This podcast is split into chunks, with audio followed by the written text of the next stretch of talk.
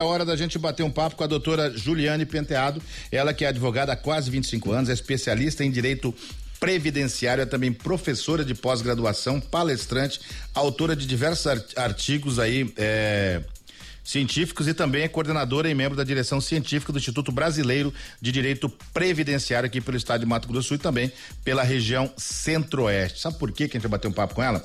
Porque há 100 anos foi publicada a Lei Eloy Chaves, que é um marco no desenvolvimento da previdência social no Brasil. Para bater um papo, debater né, com a doutora para saber um pouco mais sobre esse assunto, a gente já começa cumprimentando a doutora Juliane, bom dia. Bom dia, Joel. Bom dia a todos os ouvintes. Prazer estar aqui. Prazer eh, trazê-la aqui na nossa, na nossa, a nossa primeira entrevista aqui nesse veículo novo. Dizer que a gente está falando pelo YouTube, pelo Facebook. Essa entrevista fica depois à disposição no nosso canal e ela é cortadinha em pedaços para que a gente possa né, distribuir aí para as pessoas que, que se interessam nesse assunto, nesse tema que foi bastante controverso no, no, no, nos anos passados, né? E agora a gente começa a debater de novo. E eu já quero perguntar o seguinte: vou, vou bem, bem no simples mesmo. O que, que é a Previdência Social? E por que, que a gente tem que se preocupar tanto com ela? Uhum. Olha, realmente, a Previdência Social ela é muito importante na vida de todas as pessoas. Eu sou uma, vamos dizer assim, uma militante desse tema há muito tempo, desde que eu come, comecei a dar aulas porque eu penso que a comunidade, a sociedade em geral, ela precisa de educação previdenciária. E eu acho que falta muito ainda para que a gente consiga alcançar isso. Porque a previdência social é importante porque todo mundo vai morrer um dia e vai ou vai ficar velho, quer dizer, o que chegar primeiro é o que eu sempre brinco. E a gente vai ficar, pode ficar doente, a gente tem é, os riscos sociais que envolvem a vida de qualquer ser humano comum, né? Qualquer pessoa, pobre, rico ou não. Então a previdência social vem para trazer uma proteção aos riscos sociais médios, normais e comuns da vida de qualquer ser humano. Por isso que ela é tão importante. E dentro desses, é, desse processo evolutivo que o Brasil se encontrou, e a gente fazendo agora 100 anos é, de um marco inicial da Previdência Social, a gente teve muitas transições, a gente teve muitas, muitos na última reforma, inclusive, uma quebra de um paradigma muito grande, assim, no contexto do que seria previdência social. É, mas a gente precisa ainda olhar para isso com cuidado, porque é muito triste quando a gente vê uma pessoa que chegou a uma certa idade já, de, de 60, 65 anos, e nunca se preocupou com isso. E aí, infelizmente, nem sempre dá para fazer alguma coisa é, é, de maneira a ela ter um bom benefício, uma boa garantia no final de vida. Então, ela é contributiva. Não, a gente tem que lembrar que previdência social é um seguro social. Ela não é um favor do Estado. O Estado ele só vem para organizar isso e estabelecer essas diretrizes, essas normas. Quem que vai ter direito, quem são essas pessoas, quais os segurados, as espécies, quais são os valores de contribuição, mas é a gente que paga né? Só que tem sim a participação do Estado nessa contrapartida. Por isso que as pessoas devem olhar para isso. Agora, a doutora, o, a, a, Mariana tem pergunta, o Lucas também tem, mas eu, eu vou aqui um pouquinho no, no é, nesse simples que a gente está, né? Nesse começo de, de, de desmistificar uhum. algumas coisas. É, a, a, o cidadão de, de, menor poder aquisitivo, ele já começa a se preocupar. E uma coisa que, que, que preocupa a todos é a seguinte, né? Como eu vou fazer isso sem um advogado? Ponto. Uhum. Né? Um advogado sempre é muito caro, né? Uhum. Ponto. Uhum. Né? E aí essa, essa dúvida permeia e ele vai deixando passar. E aí quando chega na época, eu preciso aposentar amanhã, depois de amanhã, como é que eu faço? Uhum. Né? Eu queria desmistificar um pouco disso. Ah, sim. Bom a sua pergunta, porque é, quando eu falo de educação previdenciária, é exatamente para que essas pessoas tenham o mínimo de conhecimento. Até depois vou divulgar aqui, já vou aproveitar para divulgar a nossa cartilha de educação previdenciária, que o IBDP é, construiu o ano passado e está disponível no nosso site. Ela é gratuita, um e-book gratuito e tem as noções básicas, principais, para que você entenda quais são os seus direitos, onde você vai se enquadrar, enfim. Então, essa educação previdenciária é para que você exatamente saiba quando deve procurar o seu direito e quando sim é necessário um advogado ou não. Exi dentro da autarquia previdenciária, que é o INSS, o, o que deveria acontecer é que, de fato, não necessita de um advogado. Ó, você não precisa de um advogado para buscar os seus direitos no INSS. Só que a gente vê que, infelizmente, a linguagem que o INSS usa para deferir ou indeferir alguns benefícios e para que essa pessoa entenda se isso é bom ou ruim para ela, se isso pode ou não melhorar, se aquele documento que o INSS pediu para, olha, tá faltando esse documento, aí ele junta, olha, o artigo 10 da IN tal. A pessoa não entende o que, que significa esse documento. Então a pessoa junta o documento de acordo com ela, como ela pensou. E o INSS, ó, ok, você juntou, mas indefere, porque não é esse documento que eu queria. Então, para isso, precisa de uma linguagem técnica realmente, jurídica, de um profissional. Agora, existem as defensorias públicas da União que podem atuar gratuitamente.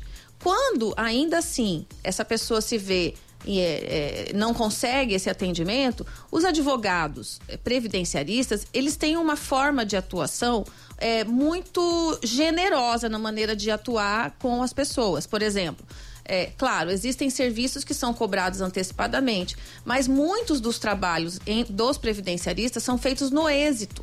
Então a pessoa só vai pagar quando ela teve uma concessão de um benefício no êxito do trabalho. Então é feito um contrato, né? Existem alguns trabalhos de consultoria, de consulta mesmo, de parecer, que esse não, esse tem que ser pago porque o trabalho foi entregue de outra maneira. Mas quando há um proveito econômico, o advogado previdenciarista, ele vai cobrar no êxito.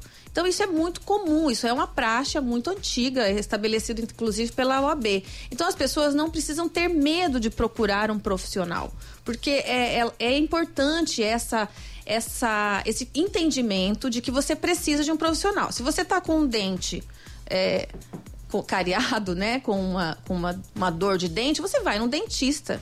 Se você está com uma dor nas costas, você vai no ortopedista, reumatologista. Se você está com problema de família, de, de inventário, você também vai no advogado de família. Se você está com problema de INSS, benefício, etc., você tem que ir num previdenciarista. Então, é, eu acho que isso é uma importante informação para que as pessoas desmistifiquem essa coisa de que, ah, eu não vou gastar com advogado. Na verdade, o gastar com advogado é o investimento para que você tenha o melhor benefício.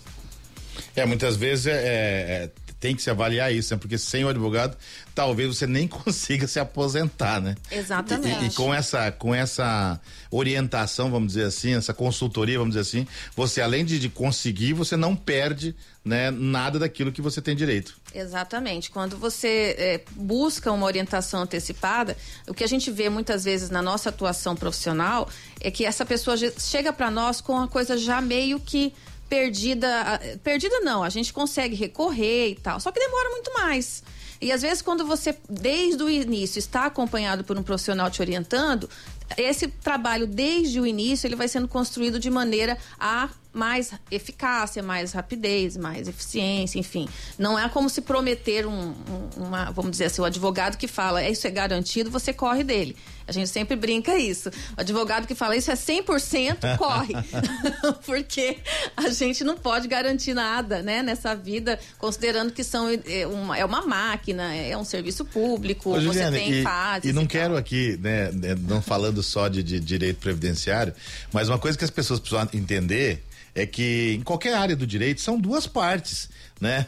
Então, assim, Exatamente. alguém vai ganhar. É. Então não tem isso. Ah, meu advogado é ruim. Não, é. às vezes sua causa ela era quase que. o outro, assim, a gente precisa entender. Isso é igual um, é igual futebol. É. Né? Não tem jeito. Ó, ó, muito legal que você está falando, porque acontece muito comigo. Porque como eu sou professora, né? Dei aula em universidade há muito tempo aqui em Campo Grande. Hoje eu dou aula só de pós e tal. Não estou mais na graduação, enfim. Então eu sou muito procurada por parentes de ex-alunos. Olha, eu tô com um advogado e o meu processo está demorando muito. Então eu, por, por gentileza, eu atendo a pessoa e olho o processo e falo assim: olha, o seu advogado está fazendo tudo certo. Não tem o que ele fazer aqui. O que aconteceu é que realmente demora o processo. Então, eu, eu, eu oriento e falo assim: vai lá, conversa com ele, fica de boa com ele, porque ele não tem culpa, né? É, é um, existe um, um, uma demanda muito grande no judiciário, no judiciário, falando mais especificamente, nós temos uma turma recursal, uma um, um, juizado aqui, duas turmas, então quer dizer, você tem que entrar com um processo judicial. Até recentemente a gente estava só com um juiz, agora parece que entrou mais uma. Então, assim, é, é, muito processo, né? Aí tem a questão das perícias, quando é caso de perícia. Então, um processo judicial, ele por si só, ele nem pode ser muito rápido. Que também, se for muito rápido, ele pode não trazer a melhor justiça. Porque o importante é que as provas fiquem muito claras no processo. E por isso que um advogado que constrói desde desde o início, né, essa, essa prova aqui, porque eu brinco assim lá no meu escritório, eu falo muito com o pessoal, gente, tem processo que não pode entrar rápido. A gente primeiro precisa conseguir toda a prova necessária para que entre com essa ação. Porque senão, inclusive no âmbito do INSS, isso é tanto administrativo como judicial. Porque se entrar correndo rápido, você pode entrar mal. Então, você entrar com as coisas bem organizadas, com as provas organizadas, para que uma melhor instrução processual, porque aí o juiz ou o servidor do INSS que vai julgar, que vai analisar, ele viu, tá tudo ok, ele só vai dar um enter. vamos dizer assim. Ou o juiz só vai assinar. Tem um, né? tem um meme que corre, né? Na, aí que, o, que o, a pessoa pergunta ao advogado, né? O doutor, vai começar o recesso agora, o meu processo também vai parar? Ele responde, não. No seu foi designado um juiz, só eu estou com a chave do fórum para tocar o seu processo. Não, tem uma engraçada que eu vi que é o meu processo vai ficar parado? Eu falei, não, nós vamos matricular ele no beach tênis. Enquanto o recesso Esse... ocorre. Mariana. Então, vamos lá. É, ah, voltando agora mais para essa parte da Previdência, a reforma da Previdência estabeleceu regras automáticas né, de transição que mudaram, né? Teve, tiveram algumas mudanças. E aí eu queria que a senhora falasse um pouquinho dessas mudanças de aposentadoria por idade, uhum. como que a gente estava antes, como uhum. que a gente está agora, né? Uhum. Idade para os homens, idade para as mulheres. É, essas regras, elas, elas vão mudar ainda é, a cada ano, lá até 2025, 2023, mais ou menos, para homens e mulheres. É, o que, que aconteceu? Lá em 2019, nós tivemos essa reforma previdenciária, que ela foi a maior reforma já existente. Depois de 2000 e de 1998, né, que foi a emenda 20, eu brinco que eu peguei as duas reformas, né, porque eu formei em 98. Então eu tive que aprender a, a primeira e agora a segunda. Então, essas duas grandes reformas, é, elas vêm modificando já, flexibilizando as regras. É, flexibilizando não. No caso dessa última, ela realmente deu uma quebra bastante grande, é, aumentando em cerca de 5 a 10 anos no tempo de aposentadoria que as pessoas tinham. Então, aquelas pessoas que já iam se aposentar em breve, isso foi postergado para cerca de 5 a 10 anos, mais ou menos. Essa é a média que a gente tem. E principalmente para as mulheres, ela ficou, ficou mais perniciosa por, por conta da idade que foi aumentada, né? Eram 60, ficou 62 para a mulher, exigindo 15 anos de contribuição. E para o homem, 20 anos de contribuição com 65 de idade. Só que essa é a regra padrão. A ideia Possivelmente isso vai ser unificado já daqui lá por 2030, na média, em que não vai ter mais modificação. Então, todo ano a gente vai ter que falar disso. Olha, esse ano é 58 de idade, com 35 de contribuição, mas aí tem que chegar numa pontuação. A pontuação são várias regras de transição, né? E eu vou tentar explicar aqui para quem está ouvindo, para o ouvinte que é leigo, né? O que, que é essa regra de transição? é, é a mesma coisa assim, você estava lá para se aposentar. Em 13 de novembro de 2019 chegou uma nova lei. Agora a regra é essa. Para quem estava quase chegando lá, a gente estabelece algumas regras de transição para que você não fique nem na regra geral e nem na regra anterior. Então, para essas pessoas tem quatro regras, vamos dizer assim. Uma a regra de pontos, a outra que você tem que atingir uma pontuação mínima, só que essa pontuação mínima, ela vai aumentando um ponto a cada ano. Então, por exemplo, você pensa que vai chegar nela em 2022, mas em 2022 era 89 pontos para mulher. Agora já é 90. Então, só que você vai ter que esperar chegar, cruzar essa pontuação quando somando a idade e o tempo de contribuição. É, tem a outra que é a idade mínima com o tempo mínimo. E assim vai. É, então, essas regras, elas vêm para trazer melhores condições em regra para essas pessoas que já estavam na iminência de se aposentar. O que a gente critica dessa reforma é que ela foi uma regra de transição muito pesada. Então, ela postergou muito longe. Existem algumas falhas, por exemplo, principalmente no serviço público, que ficaram só duas regras de transição E, e para a mulher, por exemplo, para aposentadoria por idade, uma mulher que entrou mais tarde no serviço público, por exemplo, ela vai ter que esperar ter 25 anos de tempo de contribuição. E às vezes ela vai atingir esses 25 anos no serviço só com quase 70 anos 70 e poucos anos, porque ela entrou mais tarde, né? Então ela não vai ter como sair com 62 se ela não tiver os 25. Então existem várias críticas, né, que a gente vê que pode acontecer ainda com a, com a, com a agora com a recriação do Ministério da Previdência Social. É, existe uma fala do atual ministro de uma contrarreforma em alguns pontos, principalmente com relação à pensão por morte e aposentadoria por invalidez, que essas sim ficaram muito, muito pesadas para o segurado em geral. Então tá cada dia mais difícil para se aposentar, né? Com essas regras novas de transições, a gente prolongou mais o tempo, dificultou ainda mais esse acesso à aposentadoria, né? Exatamente, prolongou mesmo e a média é essa, de 5 a 10 anos. Por isso que quando a gente faz, uma, uma, uma, pessoa vem perguntar, olha, eu tenho tanto tempo de contribuição, tanto, quando que eu vou me aposentar? A gente não consegue, eu, por exemplo, não consigo, acho que ninguém. É, vai de cabeça fazer os cálculos, porque você tem que enquadrar em todas as regras para saber quando que vai chegar isso. E quando vai chegar isso e qual vai ser o valor da renda. Porque às vezes. Eu, eu, eu acrescentaria se vai chegar isso. É, tem, tem, gente que não consegue, tem gente que demora muito. Então vai depender do histórico contributivo que ela teve anterior. Se ela contribuía bem, se ela não contribuía, se ela passou a contribuir há pouco tempo. É, às vezes tem casos de pessoas que contribuem há muito tempo começou muito jovem, por isso que a gente critica essa reforma. A pessoa começou muito cedo, trabalhou bastante, mas ela ainda não consegue aposentar tão cedo porque ela é jovem, segundo o acaba que ao invés de é, é, essa reforma, o discurso, os motivos dela era melhorar a contribuição, acabar com déficit, etc ela acabou não prestigiando isso. A pessoa que deveria, que contribui mesmo há muito tempo, ela fica presa. Ela não consegue ter a contrapartida do esforço do seu trabalho tão uhum. cedo. Porque eu reforço aqui: previdência é contributiva.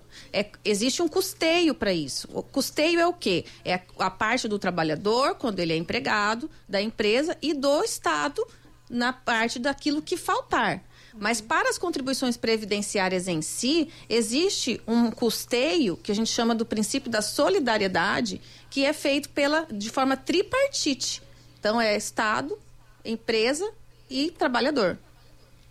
A não ser quando a pessoa é um autônomo, um profissional liberal, tanto é que para essas pessoas a alíquota é maior, é de 20%, porque não tem a, a outra parte. Então ele tem que garantir o seu praticamente individualmente. Né? Então, é, são críticas que a gente faz, a gente espera que isso se equalize, né? Porque uma reforma vem e aí ela faltou prever algumas outras considerações aí. São oito horas pontualmente. Agradecer a doutora Juliane Penteado já colocar, né? Pedir aqui para colocar as suas redes sociais. Tem muitos assuntos, muitas perguntas que vão chegar. Uhum. Como é que as pessoas podem entrar em contato e ter dicas também a respeito da, da Previdência? Ah, eu tenho um, um canal no YouTube que chama. É, é, o meu nome, Juliane Penteado, né? Eu chamo de canal da Educação Previdenciária. A gente busca colocar ali alguns vídeos para esclarecer dúvidas. A gente lança um vídeo toda semana, né? De maneira bem é, simples, né? Mas é o intuito é de informar. E tenho as minhas redes sociais, a Juliane Penteado ADV, no Instagram, né? E no Facebook. Queremos contar com a senhora aqui outras vezes, doutora. Obrigado. Eu sempre à disposição. Obrigada pela pelo espaço e espero ter ajudado aí a esclarecer as pessoas.